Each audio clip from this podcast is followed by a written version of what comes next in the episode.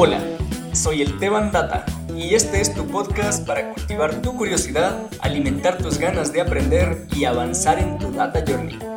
Acá entrevistamos a personas que están recorriendo su camino y quieren compartir con nosotros algo de su aprendizaje y experiencias en el mundo de la ciencia de datos. Bienvenidas y bienvenidos. Comencemos. Buenos días, buenas tardes, buenas noches, querida comunidad.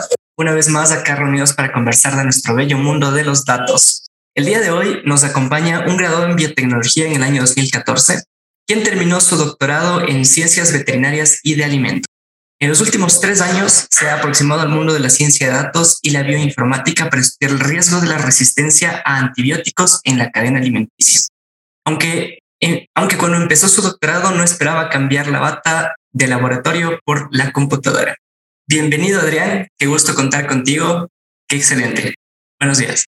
Buenos días Esteban y a todos los que nos están escuchando. Espero que vaya todo bien. Gusto, qué gusto. Vale, vamos eh, de una vez conversando eh, sobre, empecemos con eh, tu formación, Adrián. Sabemos que estudiaste biotecnología y ahora estás haciendo, bueno, recién terminaste tu doctorado, ¿no? En, en resistencia de antibióticos de la cadena alimenticia. Cuéntanos un poquito de esta formación que tienes. Pues sí, estás en, lo correcto. Hice la carrera de biotecnología ya hace bastante tiempo de, ello, entre 2010 y 2014 y la hice porque, bueno, siempre me gustó mucho la, microbiología, ¿no? Esa, ese mundo tan pequeñito de las bacterias o, de los virus que no se ven a simple vista, pero en los últimos años ya se ha visto con, el COVID o, con algunos otros microorganismos cómo nos afectan tanto en este mundo tan grande.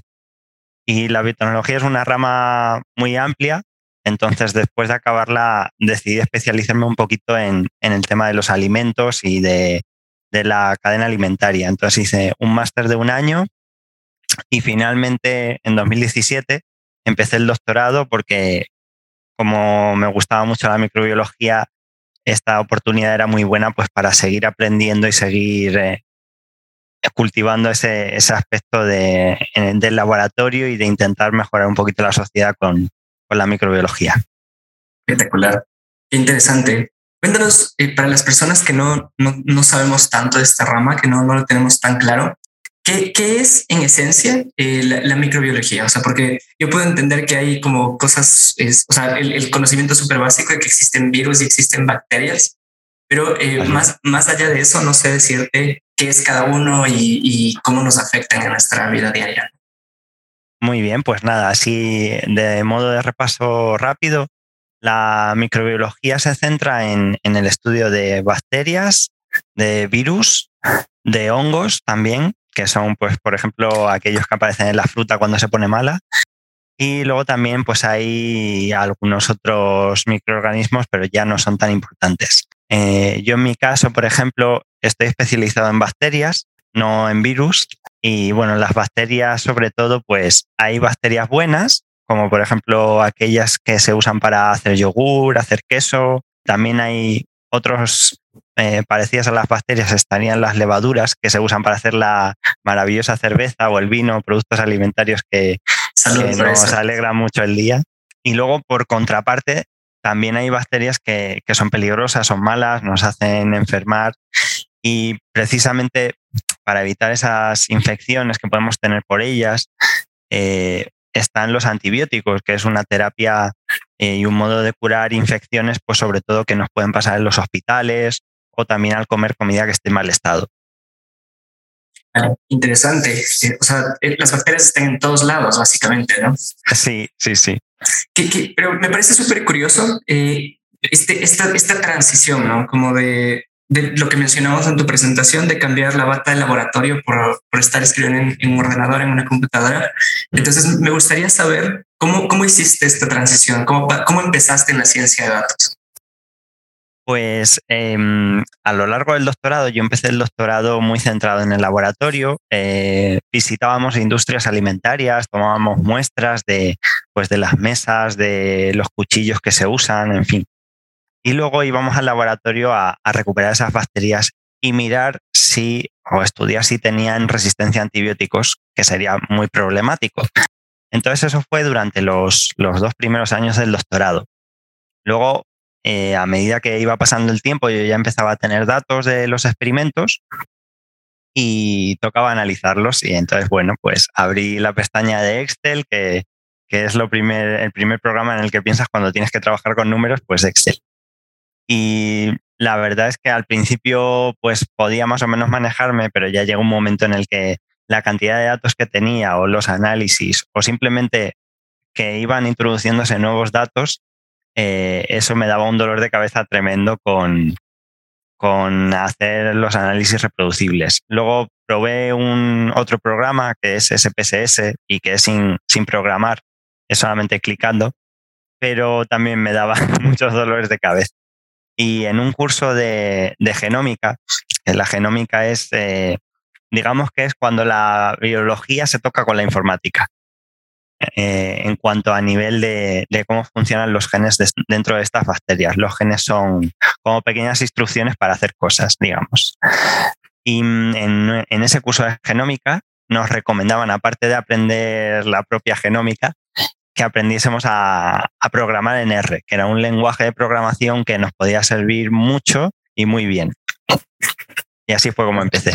Espectacular. Eh, en, esto es algo que coincidimos, somos, eh, o sea, hicimos una carrera, o sea, guardando, salvando diferencias, digamos. Eh, yo no tengo formación eh, relacionada a biología ni nada por el estilo, sino vengo de la rama de economía, pero ah, hice, el mismo camino de Excel, SPSS y después de...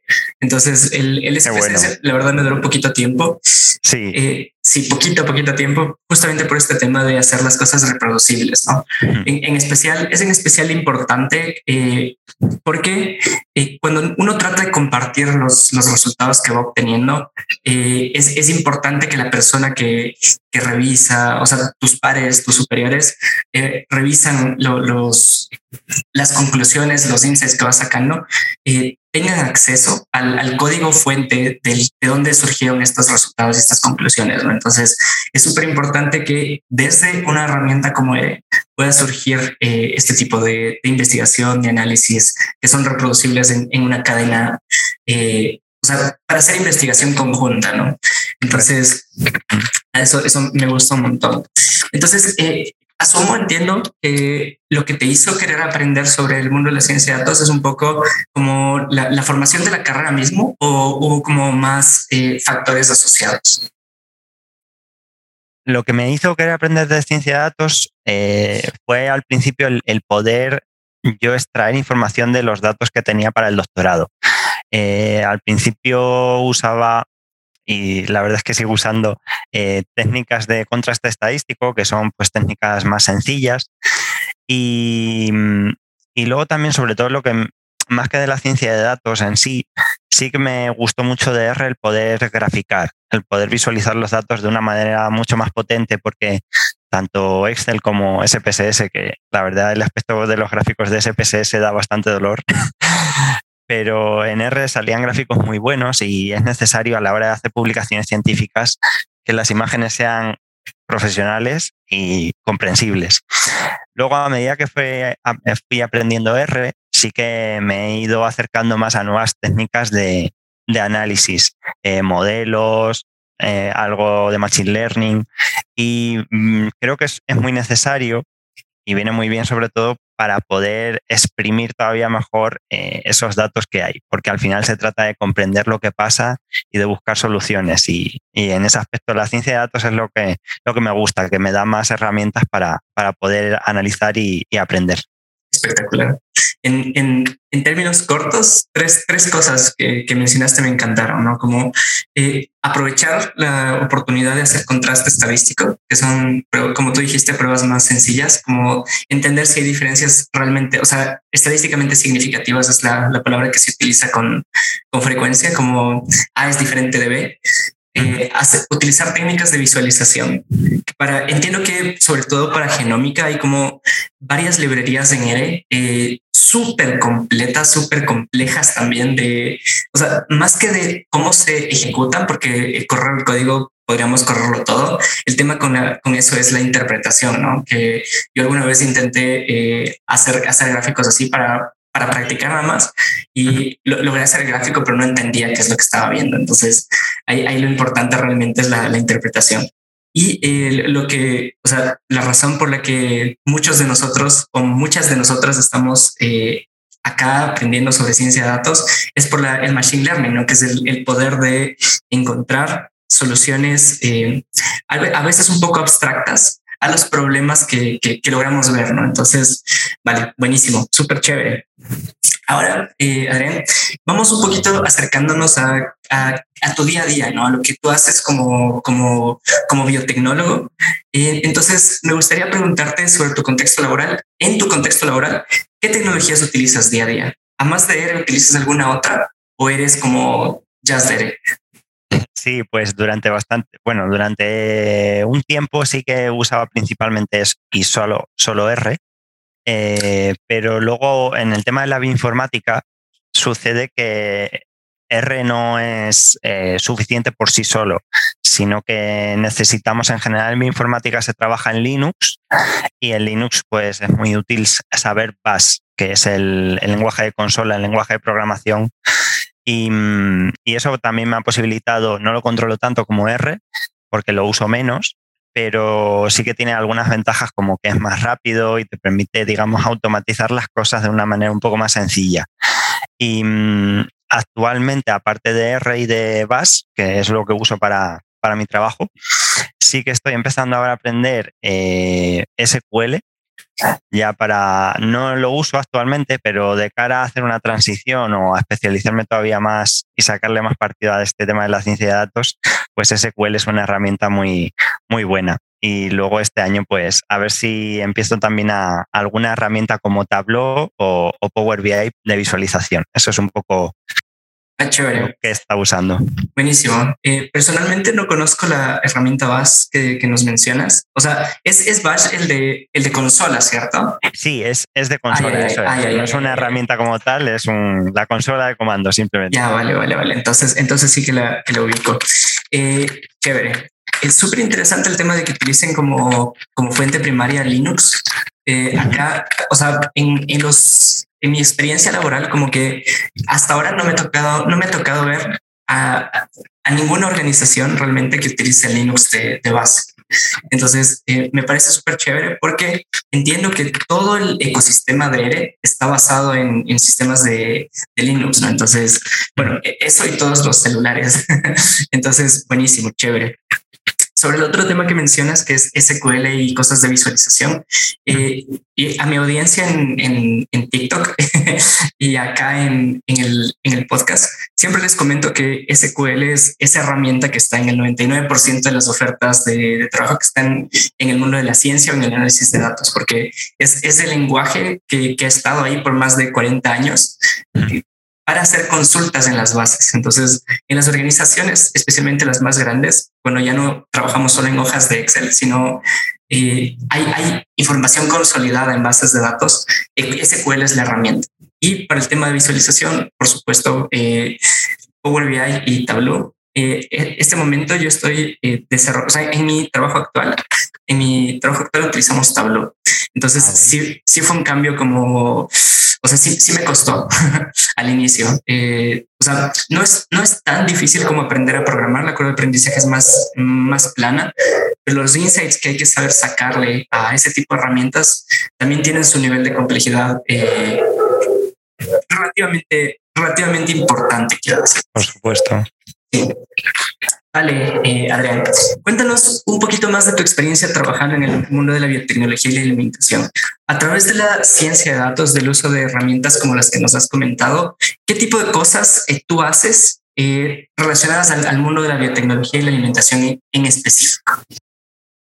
Muy bien, pues lo primero es decir que en el sector de la alimentación yo no, no, estoy haciendo, aunque he hecho el doctorado y se investigan sobre temas novedosos o punteros, eh, en el sector de la alimentación sí que lo son, lo que en mi temática del doctorado, de usar técnicas genómicas, bioinformática, ciencia de datos, para proteger y, y, mirar un poco si hay resistencias a antibióticos, pero esto es algo que ya se lleva haciendo años en el sector de la salud, del healthcare está más avanzado, tiene más dinero también, que eso también cuenta.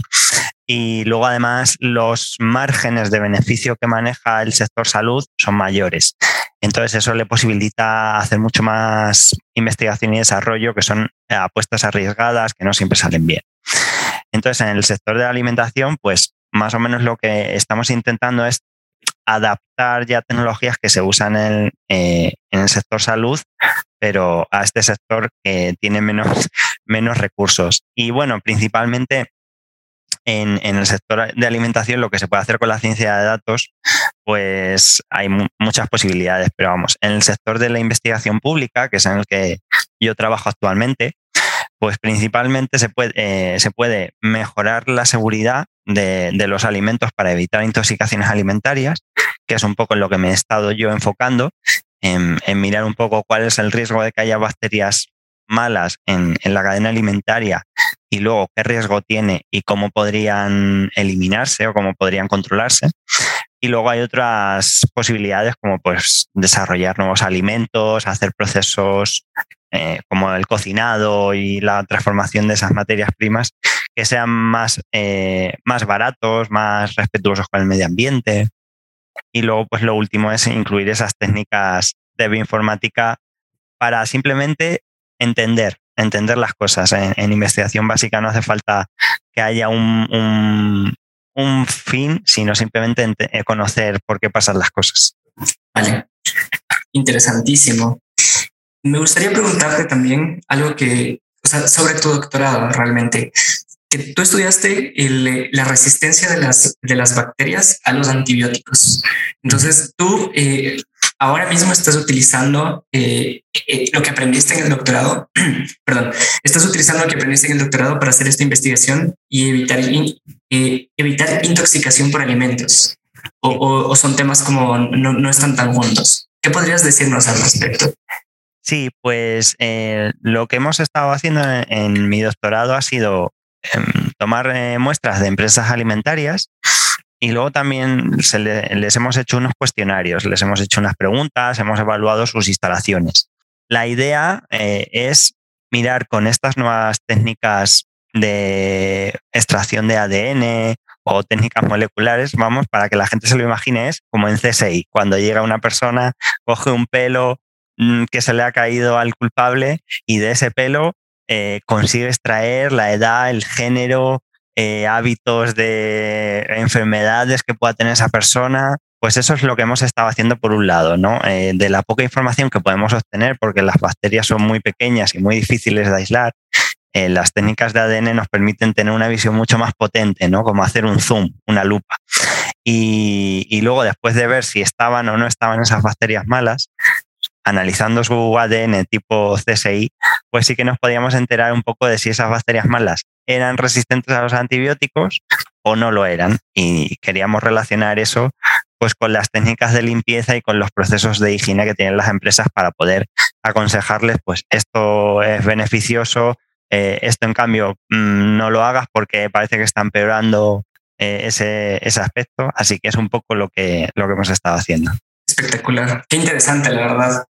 Qué interesante. Me encanta el, tema de, o sea, llegar a ejecutar técnicas de, análisis de ADN para poder hacer recomendaciones de, o sea, por decirlo de manera general, de buenas prácticas para empresas. Me parece súper curioso, súper interesante y creo que ese tipo de investigaciones pueden aportar muchísimo, no solamente a las empresas, sino a la salud pública en general. ¿no? Entonces creo que es un aporte súper valioso. Así que nada, felicidades, si, sí, sí cabe decirlo. Muchas gracias. Muchas gracias. Me alegro que te parezca interesante el tema. No, brutal, brutal. Eh, me gustaría preguntarte también o sea, imagino que la complejidad, el, nivel de complejidad al que llegan estos análisis es más allá de la, de la, o sea, de aplicar las técnicas de los modelos, de los análisis que uno puede hacer en, en su computadora. Eh, ¿Cuáles han sido los retos más grandes que tú has visto acá? Como bien dices, sí, el tema de realizar los análisis tiene una complejidad mayor. Yo, a mí me pasa que eh, fui aprendiendo paralelamente bioinformática y ciencia de datos no, no es lo mismo, porque la bioinformática, la diferencia que hay es que en ciencia de datos pues trabajas, se puede trabajar con imágenes, con texto, con números sobre todo, pero en bioinformática no se trabaja con nada de eso. se trabaja con, la cadena de ADN que está formada de cuatro letras. Pero esas cuatro letras, eh, claro, en el fondo no, no es como un análisis de texto que hay frases, hay palabras. Entonces, las técnicas que usa la bioinformática son propias de esa rama y, luego además el, contexto biológico. Eh, quiero decir, hay, hay genes, por ejemplo, hay, hay genes que tenemos nosotros como persona y que nos ayudan a, funcionar, a realizar nuestras labores. Pues, por ejemplo, también nos codifican, eh, por poner un ejemplo, el color del pelo o el color de la piel. Pues esos genes, cuando no funcionan bien, de repente les puede suceder algo y se pueden desarrollar procesos eh, desde el cáncer hasta pues, otras enfermedades como pueden ser, eh, ser albino. Entonces, al final es, una complejidad mm, superpuesta a, lo de la ciencia de datos. Y sí, hay que tener un conocimiento biológico un poco para, saber un poco los resultados pasan, ¿vale? Y, pero ¿qué implicaciones tiene luego esto a, nivel biológico? Ese es uno de los retos que, ha habido. Y, el segundo reto más fuerte que, ha sido es eh, la poca, lo poco que se estimula eh, la programación. O sea, yo en mi carrera, las asignaturas de programación que tuve eh, fueron muy malas. Me hacían, o sea, no se daban con mucha pasión, no estaban, no estaban actualizadas. Y el gran reto para mí fue que, me hacían sentir muy, tonto, aunque suena, eh, suena muy curioso, vamos. Cuando te enseñan algo y no eres capaz de, de, entenderlo, eso porque es muy difícil o porque no eres no, no estás entendiendo bien, no quiero decir que la gente que, no aprenda cosas sea tonta, pero que cuando te, están explicando algo, te dedican un tiempo y no lo consigues llegar a, coger, dices, o, me está costando mucho esto o, es que no tengo el conocimiento suficiente. Y, el problema de la carrera era más bien que no lo estaban enseñando bien. Entonces a mí me hicieron sentir un poco como, eh, esto es demasiado complicado para mí, mejor lo dejo, me dedico a las bacterias y, ya está. Luego, por suerte, en el doctorado, diendo un rodeo y aprendiéndolo por mi cuenta, eh, al final sí que le acabé cogiendo gusto. Vale. Creo que es súper valioso que, menciones eh, ambos temas, ¿no? O sea, mencionas la complejidad del background técnico primero y la poca estimulación al tema de la programación. El, sobre el tema del background técnico, creo que sobre todo en, en temas relacionados al, a, la, a la biología, a la salud, es vital tener como una formación previa para poder entender lo que uno está haciendo. O sea, no, no solo, a ver, no quiero decir que solamente en temas relacionados a las ciencias de la salud, pero sí es mucho más complejo si tienes que tener un background mucho más amplio, un background de conocimiento mucho más amplio que, eh, por ejemplo, en cosas de negocio. Porque las cosas de negocio, eh, por más que puedan ser como eh, complejas al inicio, en, a medida que tú vas avanzando, eh, puedes ir aprendiendo.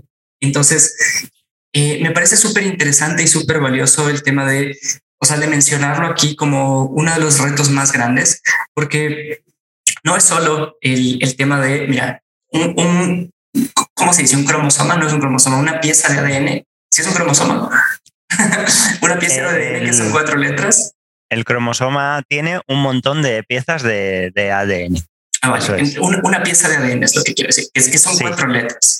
Entonces, al, final es un montón de conocimiento el que tú tienes que tener para identificar, o sea, para entender qué hace o, de dónde viene, hacia dónde va, cuáles son las repercusiones que puede tener en, eh, por ejemplo, en el análisis que vayas haciendo. Y lo otro eh, que, también me parece súper importante, que, bueno, yo creo que es más común de lo que uno quisiera eh, imaginarse, que es el tema de la poca estimulación a la programación. A nosotros en, la carrera de economía no vimos directamente nada de programación. O sea, tuvimos un par de materias eh, que se llaman econometría, pero es como entender conceptualmente lo que hacen los modelos eh, para explicar fenómenos, pero no realmente eh, programación en sí misma. Entonces, cuando uno está trabajando con bases de datos nuevas, por ejemplo, tal vez no es, tal vez hacer el modelo es lo último que uno hace, es, es, una línea de comando o dos líneas de comando y todo lo demás es limpieza de la información. Entonces, para lograr hacer esta limpieza es, es, trabajo de programación y es a veces es más difícil, es más largo que, eh, que los modelos y la interpretación en sí mismo. Entonces, me parece que es súper importante y quisiera rescatar otra de las cosas que dijiste, que fue, yo aprendí de forma autónoma a programar. O sea, eh, acá tenemos como el, el, dicho, la, sí, el dicho de, o sea, el autoaprendizaje, la, ¿cuál es la palabra? Ser autodidacta es una de las cosas más valiosas que uno, que uno puede, que uno puede hacer por sí mismo, ¿no? Porque eh, es, es, la forma en la que nosotros podemos ir avanzando en, el data journey. O sea, uno no aprende, uno no aprende necesariamente con los cursos, uno puede ver cómo se hacen las cosas, pero hasta que te sientas a hacer y desarrollas tus propios proyectos es cuando empiezas a aprender y empiezas a aplicar estos conceptos que, que a veces pueden sonar algo abstractos. Entonces, vale, creo que los, los retos que has mencionado me parecen súper valiosos. Aprendemos sobre hombros de gigantes. Si quieres más contenido sobre ciencia y análisis de datos, te invito a encontrarnos en TikTok e Instagram. Esto es Data Journey Podcast. Continuemos.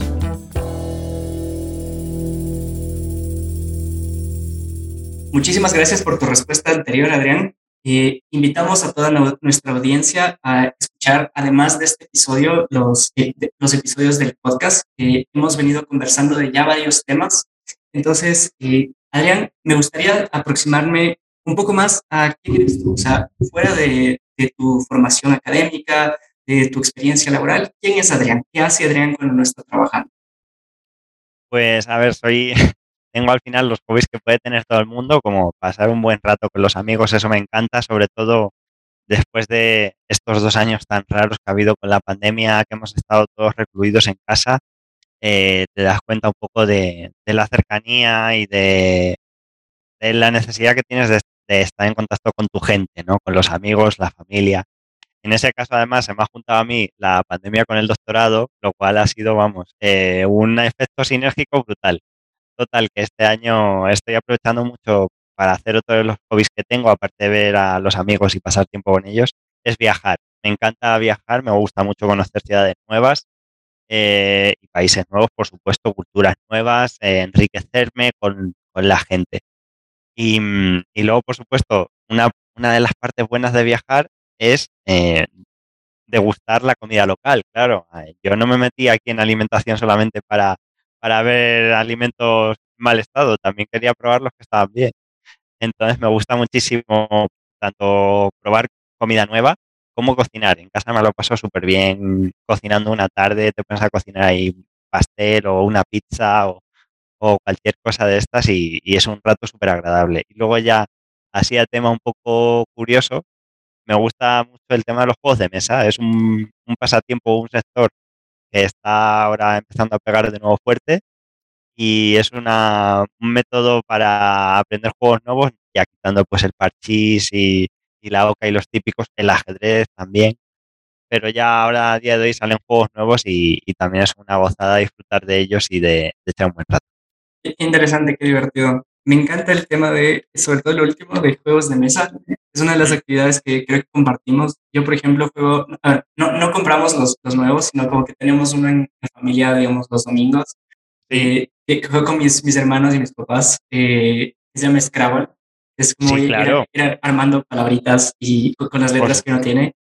seguro lo conoces, sí. Me pasa igual, yo también con mi familia he jugado el Scrabble y, luego, bueno, eh, al parchís, tardes, tardes de estar ahí de vez en cuando o a las cartas también, en una piscina ahora que es verano y tal, también, también pega mucho. Bueno, eso súper chévere. El tema de cocinar, el, tema de probar comida nueva es algo que, que también es súper divertido, súper bueno de las gratificaciones importantes que tiene la vida, ¿no? Totalmente. Y nada, chévere. Y ¿Cuál, ¿Cuál, es tu plato favorito? ¿Cuál es un plato típico de allí? Si tengo que, si me paso por Ecuador, ¿qué, debería de probar? Uy, qué buena pregunta. Mi plato favorito en la vida y el que cualquier persona en el mundo debería probar es algo que se llama encebollado. Es, es algo, es como una sopa de pescado que no suena muy apetitoso cuando, cuando se menciona así, pero eh, la forma de prepararlo es, es espectacular. Es, es algo que, o sea, por costumbre se, se come cuando uno está chuchaqui, cuando uno tiene resaca. Ajá. Entonces, pero, o sea, yo lo como, si podría comerlo cinco veces por semana, lo haría. me lo anoto, me lo anoto para si voy para allí, eh, probarlo. Sí, sí. Pues seguro, seguro. De, aquí de España, pues recomiendo mucho la, la, paella, que es un plato también que me gusta un montón. Uy, delicioso. Aunque hay que venir aquí a probarla, ¿eh? La que hacen fuera de España, yo creo que es un poco, un poco reinterpretación. ¿De, qué parte de, España eres tú, Adrián? Yo ya no sé de qué parte de España soy, porque, porque he viajado, he viajado mucho. O sea, hasta los 18 años vivía a una hora de Madrid. No soy, de Madrid, soy de Castilla-La Mancha. Y eso hasta los 18. Luego estudié la carrera en el norte de España y después me bajé al sur, a Andalucía, la tierra de las sevillanas y de todo esto a Granada, una ciudad bellísima y preciosa que recomiendo a todo el mundo que, vaya a visitarla. Y, después ahora estoy un poquito al norte de Madrid, como un par de horas. Así que ya no te sé decir de dónde soy. Vale, vale, está bien, está bien. O sea, preguntaba porque he escuchado que las personas de Valencia dicen que la paella no es paella, sino es de Valencia. Entonces, eh, me, ah, surgió, me surgió la duda. Pero bueno, chévere. Adrián, eh, continuemos. ¿Qué proyectos te ves asumiendo en, unos años? ¿Cinco, diez, el, periodo de, tiempo que consideres apropiado? Mm, vale, pues te voy a ser súper sincero. No tengo ni idea. o sea, lo que me ha sucedido, o sea, cuando yo empecé, cuando yo empecé el doctorado, mi idea era no hacerlo. Entonces, claro, eh, esto mm, me ha hecho darme cuenta de que tú puedes tener una intención de hacer algo, pero luego está bien, te vas a aproximar a ello y vas a hacer cosas que te acerquen, pero luego la vida, llámale destino o llámale azar, pues te va a mandar oportunidades que hasta el minuto de antes igual ni te imaginabas. Y, mm, entonces no te sabría decir qué, proyectos me, me, veo haciendo. ¿Cuáles me gustaría hacer? Eso ya sí que puedo decirlo con un poco más de certeza pues en el corto plazo, así como en un año, año y medio, sí que me gustaría transicionar, hacer una transición desde la academia al mundo de la empresa y ya entrar pues, en algún sitio de analista de datos para ir cogiendo ya un poquito más de mano en el, mundo real de, de, cómo es este mundillo que me está gustando tanto. Luego ya a medio plazo, pues en cinco años o así, sí que me gustaría ya eh, la temática que más me llama quizá la atención, aunque como nunca, nunca he salido de la academia, pues todavía no lo sé, pero sí que me gustaría estar ya en un equipo de ciencia de datos un poquito más, más grande, más serio, donde se hagan más cosas que, quizá meramente analizar los datos y sacar gráficos. Y, sobre todo la temática que me gusta es eh, el tema del consumidor. Me, me, llama mucho la atención de, pues la gente, ¿por, qué ha comprado este vestido y no ha comprado el mismo vestido cuando estaba en un maniquí? Por poner un ejemplo, vamos. Eh, me llama mucho eso, la, el cómo piensa la gente y luego el tratar de, pues de ofrecer una mejor experiencia a los consumidores y al mismo tiempo también de poder maximizar eh, ventas, beneficios. Vamos, que los dos, los dos ganen. Entonces es un poco donde me veo. Y luego ya en el largo plazo, la verdad es que no tengo ni idea. El sector de la ciencia de datos avanza tan rápido y se revoluciona todo que, no lo sé. No sé si me gustaría dirigir un equipo de personas, no sé si acabaré más en, parte de negocio o, seguir teniendo un, un, background más técnico de estar programando. No tengo ni idea, la verdad. Vale, vale. Eh, me gusta mucho lo que mencionaste al inicio, que es, que o sea, no, no saber realmente cuáles son los proyectos que uno va a asumir en el futuro, porque las oportunidades van llegando.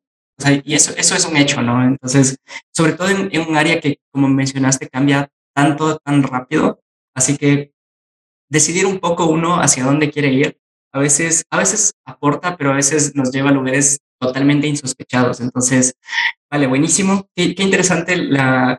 Cuéntanos, cuéntanos, Adrián, cuando hagas la transición entre la academia y, la, y el, y el mundo empresarial porque es, es, es lo que mencionaste. Entonces, eh, cuéntanos a ver cómo, cómo se siente esa transición. Creo que, creo que va a ser un, cambio, un cambio potente, interesante. es, una forma súper diferente de, de, abordar los problemas. Entonces, cuéntanos, cuéntanos cómo, cómo, cómo lo vas sintiendo.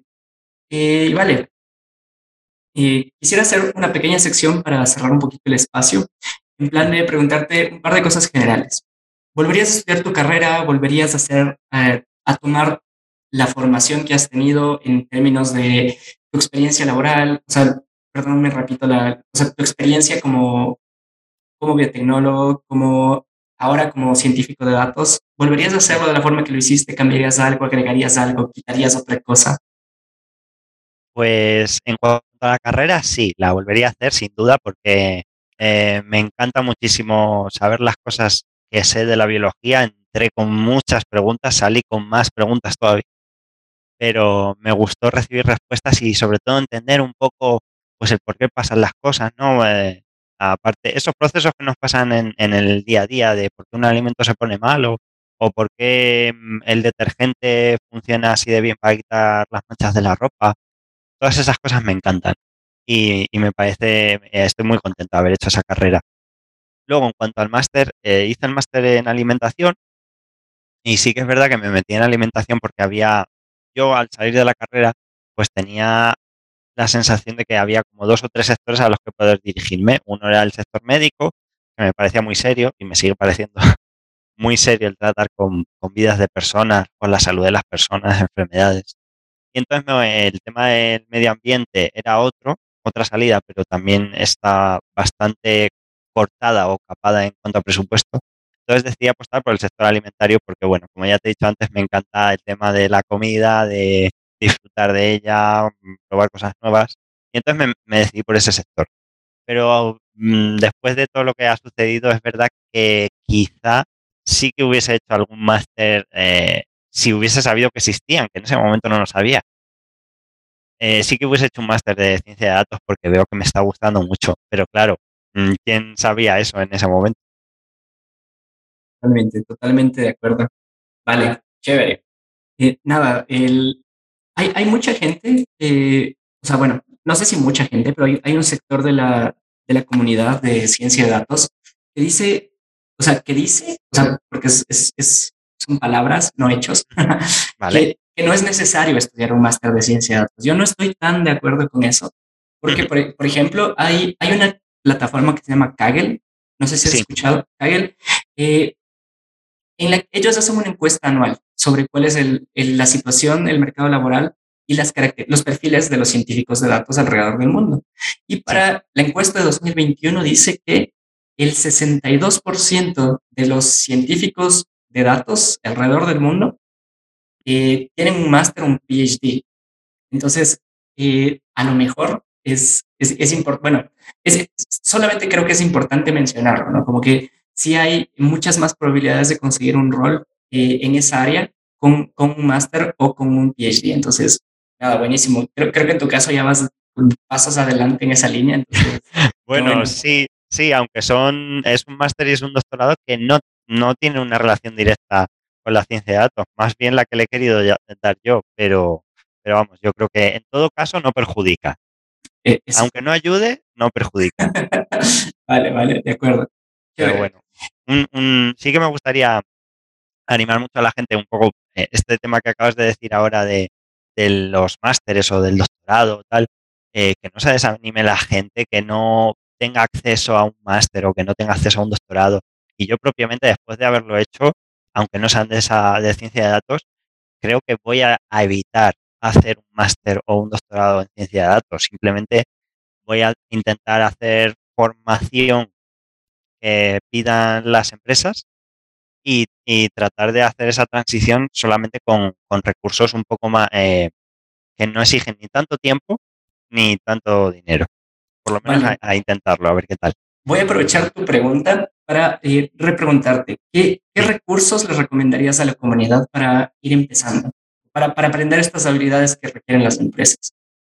Vale, pues yo el, primer recurso, el que a mí más me ha, me ha le, tengo que agradecer un poco eh, a, donde he llegado hoy, es una plataforma online que no, no sé si se puede decirlo, pero no, pero bueno, Sí, sí, sí, totalmente, dilo, dilo, no hay problema. Bueno, hay, muchas, simplemente mencionaré algunas y ya está. Eh, sé que están Code Academy, Datacamp, mm, similares, vamos.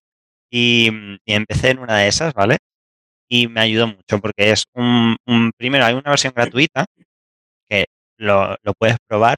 Y luego aparte era un precio muy, muy barato, muy bajo al mes. Lo suficiente como para, como cuando vas al gimnasio. Eh, tú pagas un poquito, entonces ya dices, claro, es que ya lo he pagado, ya tengo que aprovecharlo un poco, porque si no. Y luego aparte, eh, lo que me gustó mucho es que con, a mí, por ejemplo, no me gusta o no, no trabajo bien con Coursera o con cursos que lleven mucho tiempo. En general, creo que teniendo mucho tiempo la gente se alarga, mete paja y, se pierde un poco ese, foco, ese destilado o esa cosa concentrada que, creemos.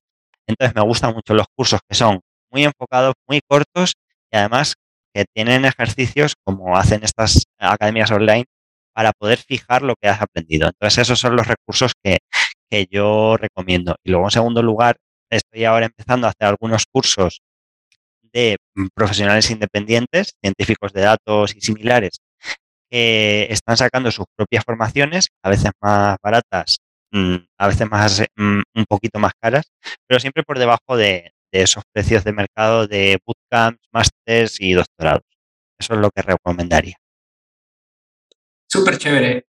Yo soy usuario de Datacamp y de una plataforma eh, latina que se llama Platzi.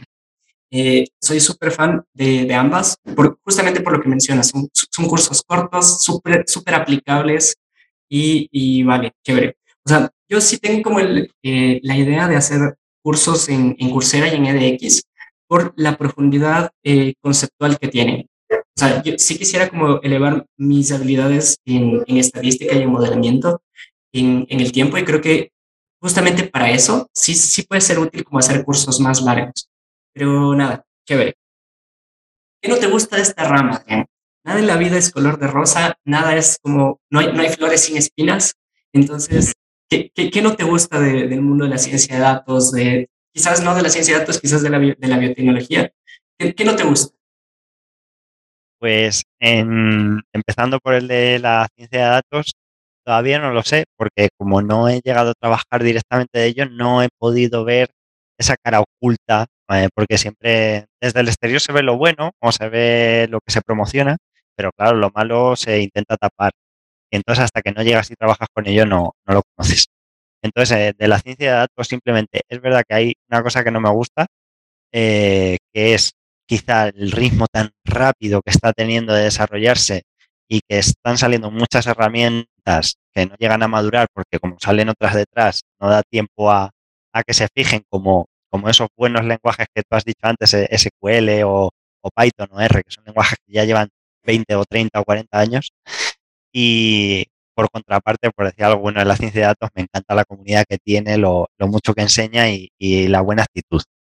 Y en cuanto a la biotecnología y a la bioinformática, em, lo que no me ha gustado en cuanto a la trayectoria que yo he hecho, quizá, es eh, no es un problema propio de la, de la biotecnología, sino que es un problema propio de, de, los gobiernos o de los sistemas políticos que manejan eh, esos aspectos.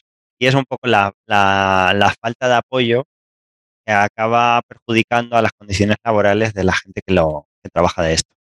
Entonces, en el sector público la financiación es muy reducida, eh, lleva, hay, poca, hay poca estabilidad mandan irte afuera a trabajar al extranjero o, tener contratos muy cortos, bajo salario y aparte pues eh, trabajar muchas horas. Como es un tema vocacional y te gusta, pues eh, aprovechar un poco ese tema.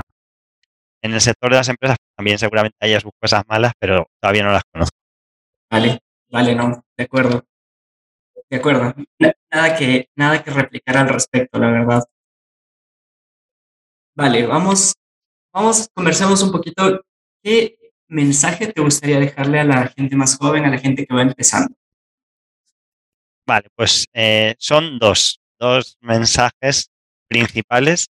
El primero es eh, enfrentarse a los miedos, porque eh, hay veces que el miedo nos puede paralizar, pero hasta es, es bueno enfrentarte a ellos. No tienes por qué vencer, no siempre se gana. Pero si vas a aprender, entonces tanto si fallas, has aprendido y si no fallas, habrás conseguido un éxito. Y en segundo lugar, eh, yo diría que mm, cuando estás eh, en este contexto de aprender cosas, eh, siempre te vas a sentir un poco torpe al principio. Va a ser difícil, no va a ser sencillo. Entonces, mi consejo en este aspecto es usar lo aprendido. A mí es una de las cosas que más me ha servido cuando me he puesto a aprender algo nuevo. Me ha sucedido en la carrera o, en otros cursos, hasta que me enseñaban algo, yo no lo usaba y al final se te acaba olvidando debajo de un cajón cogiendo polvo. En cambio, cuando lo tuve que usar para mi doctorado es cuando realmente tuve esa fuerza continua de ir aprendiéndome y de golpear ahí contra el muro de error, error, esto no funciona, eh, cambia no sé qué y, esos son los dos consejos, vencer los miedos y, y usar lo aprendido. No, espectacular. Me encantan ambos consejos porque creo que hacen referencia súper bien a la curva de aprendizaje que está implícita en todo lo que uno hace. Primero, es cierto que uno ve como montañas de cosas para aprender, cubitos negros por ir resolviendo y, e ir escalando con ellos. Y eh, sentir miedo es normal, e, es súper normal sentir miedo. Lo valioso ahí es, es hacer las cosas, no dejarse vencer por los miedos. Y me encanta lo que dijiste, eh, porque no siempre se gana, y eso es verdad. Hay veces en las que vamos a pasarnos, tal vez tenemos presupuestadas tres horas para aprender algo, pero tal vez nos tomó 50. Y eso es algo que hay que aceptar, ¿no? O sea, hay, hay que ser realistas, no, no todo es, no, no, no todo se le da igual de bien a todas las personas y hay que aceptar que tenemos nuestro propio ritmo de aprendizaje. Y nada, o sea, usar lo que aprendemos también es algo súper importante, porque es, es, lo que dijiste, si no se olvida y se queda como el cajón. Entonces, sí. ¿de acuerdo? Chévere. Adrián, una cosa más. Seguramente después de, después de tremenda conversación que hemos tenido, estoy seguro que a la audiencia le va a quedar dudas, le va, a surgir comentarios. Entonces, ¿dónde pueden encontrarte? ¿Cómo podemos dar contigo? pues la, si tienen alguna dudilla o alguna pregunta o simplemente quieren conversar un rato sobre este tema de la bioinformática o de la ciencia de datos, en LinkedIn me, pueden encontrar y siempre me encanta hablar y aprender cosas nuevas. Mi, mi, LinkedIn es Adrián Álvarez Molina, por si alguien quiere contactarme y, ahí me pueden escribir y intercambiar algún correo, por supuesto, también. Buenísimo, Adrián chévere. Dejaremos el, enlace a la red de Adrián en la descripción del episodio. Y eh, bueno, y en, LinkedIn también haremos una publicación etiquetándola. Entonces, estar, estar atentos a, a, su respectiva publicación. Adrián, no me queda nada más que agradecerte por, por, tu tiempo, tu experiencia, por tus ganas de compartir con, con esta comunidad que se está formando. Y pues nada, nos vemos a la que sigue. Muchas gracias. Sí, muchísimas gracias a ti, Esteban, por la entrevista y recomendar este podcast porque está súper bien. Muchas gracias por llegar hasta el final de este episodio. Compártelo en redes para seguir construyendo una comunidad que toma decisiones informadas. Encuéntranos en redes como arroba el Data y nuestra super editora como arroba Arte. Esperamos motivarte a seguir avanzando en tu Data Journey. Esto ha sido un episodio más del Data Journey Podcast. Muchas gracias.